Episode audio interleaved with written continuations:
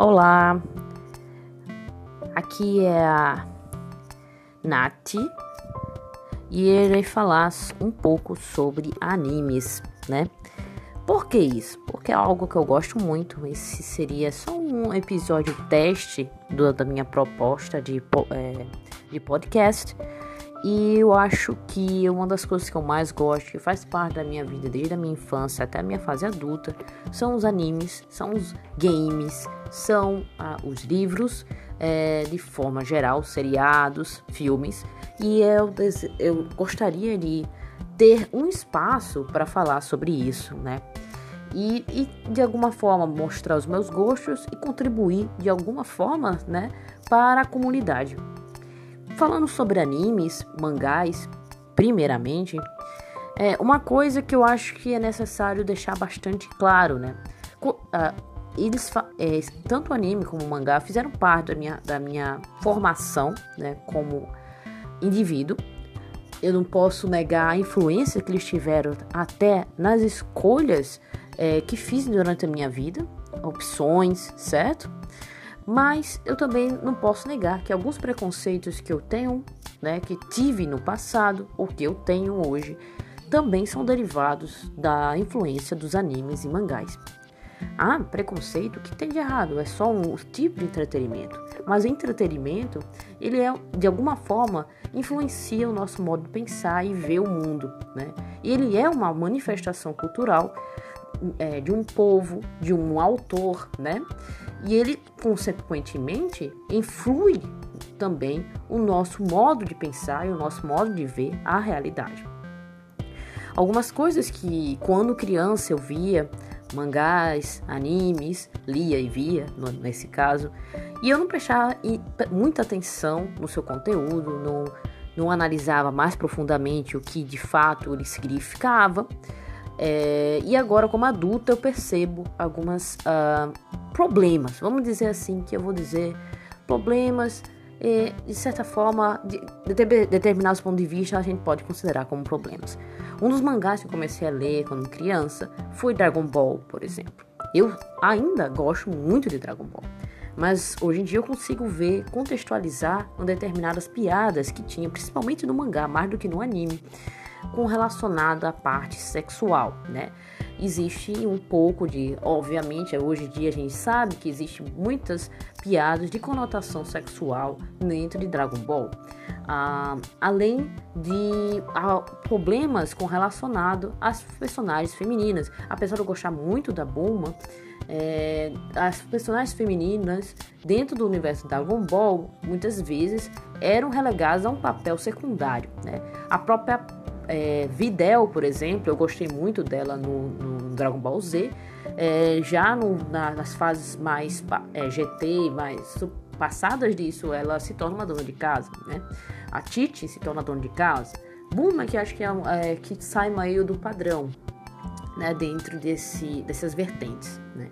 Temos muito mais personagens masculinos como é, parte de luta, representando a parte dos personagens principais e a evolução de poderes, do que personagens femininos nessa vertente. Tanto é que quando eu era criança, eu gostava de jogar, de brincar de Dragon Ball com meus amigos e eu ficava sempre sem nenhum personagem para mim, né? Por eu ser mulher, eles, ah, ou você vai ser a Titi, ou você vai ser a Videl, vai ser a Pan. Eu gostava muito da Pan, eu sempre era a Pan.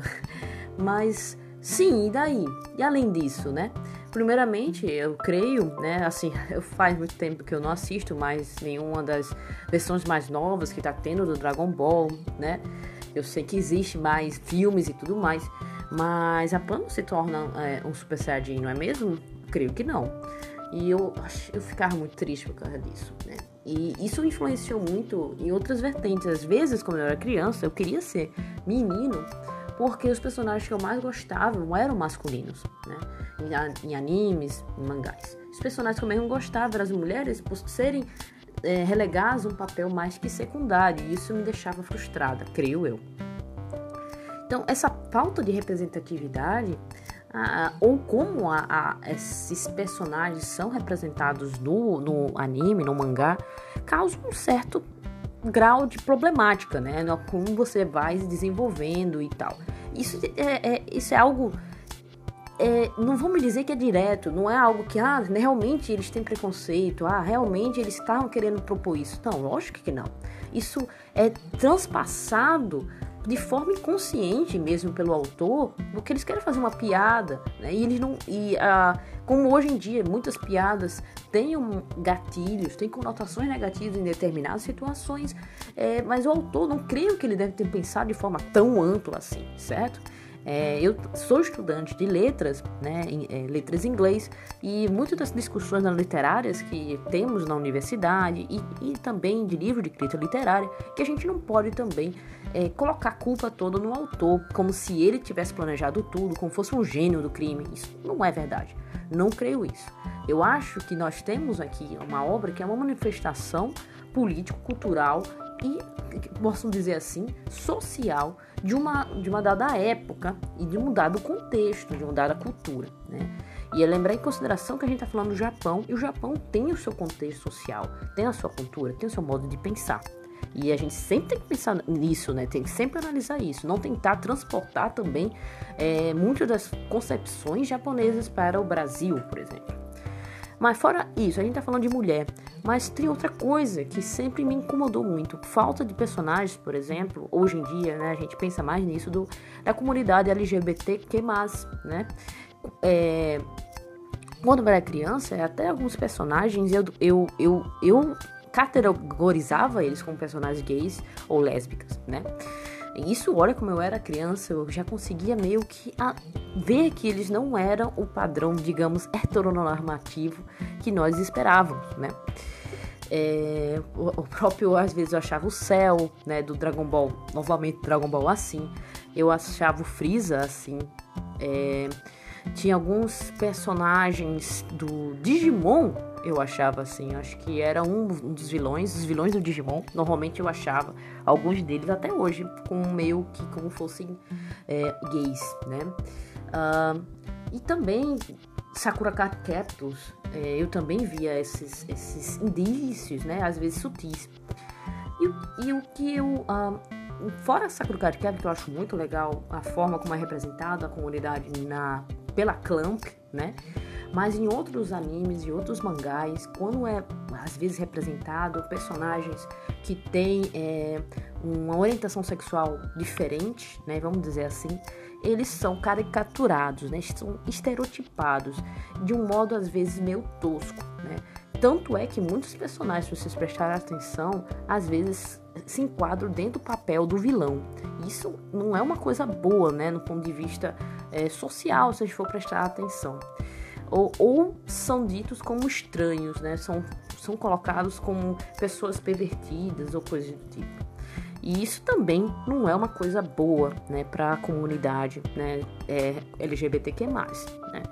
E, e, essa. Eu não falo que o, o, o, anime, o mangá ou a literatura de forma geral, o entretenimento de forma geral, tem que ter um, um, representar de uma forma profunda o personagem. Eu não creio isso também, não. Eu creio que a gente tem que ter uma, uma personagem tal e que que a sua orientação sexual não seja sua principal característica, né? O seu principal papel, em qual ele é gay, então ele tem que agir dessa maneira e tem que ser dessa forma.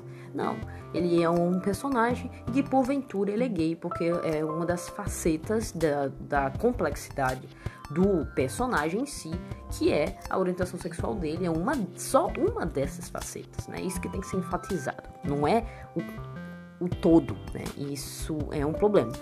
E hoje em dia a gente tem, é, graças a Deus, uma maior representatividade com o aumento também da, da projeção do BL, né? Que é Boys Love, ou antigamente, ou também conhecido como dentro da comunidade pode ser chamado de Aoi, né? Hoje em dia não é muito mais usado isso, é Shonen Ai também, né?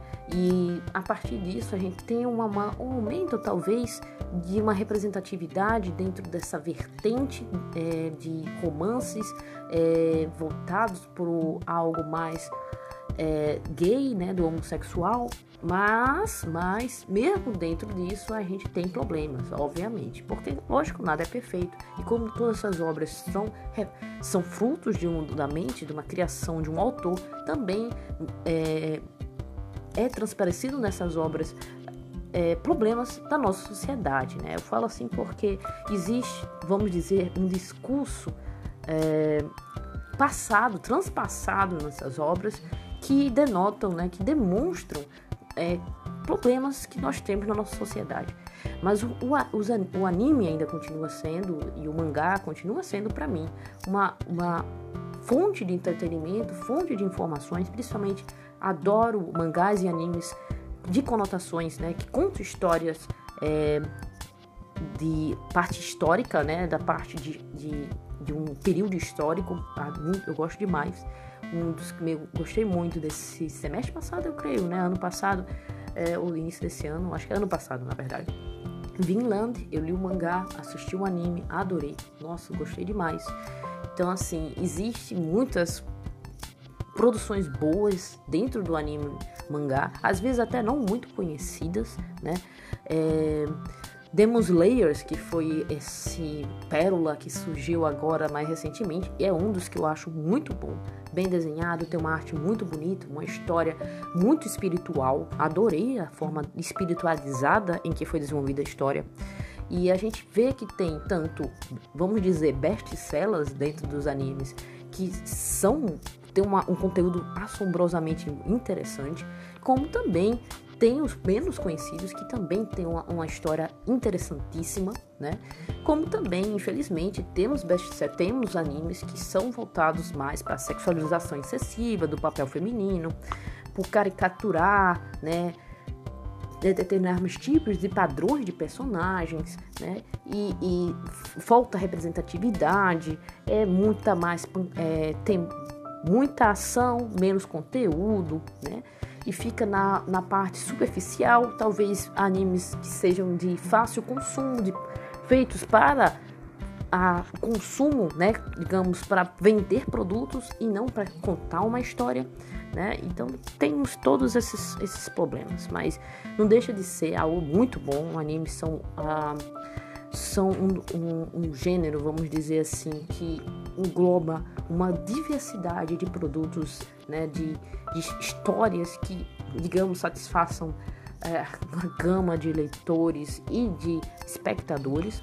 Então é uma coisa muito boa e eu quero falar mais sobre isso, principalmente de animes e de mangás que me marcaram e a sua influência na minha vida, a influência na e na, na minha vida hoje como no, é, como no passado e discutir mais sobre eles. Eu acho essa pegada mais é, não só eu falo discutir, mas não só do ponto de vista, vou ler o enredo, os personagens principais, mas vamos refletir sobre essas obras, qual o papel delas dentro da sociedade, qual a influência delas, né? Como ela foi influenciada, né? É, isso eu acho que é uma pegada muito interessante. Pelo menos hoje em dia eu reflito muito sobre o que eu, o que eu uh, assisto e, e o que eu assisti no passado. Então, eu acho que isso é uma, é uma das propostas deste podcast, né? De, desse, é isso. E eu espero que dê certo, né?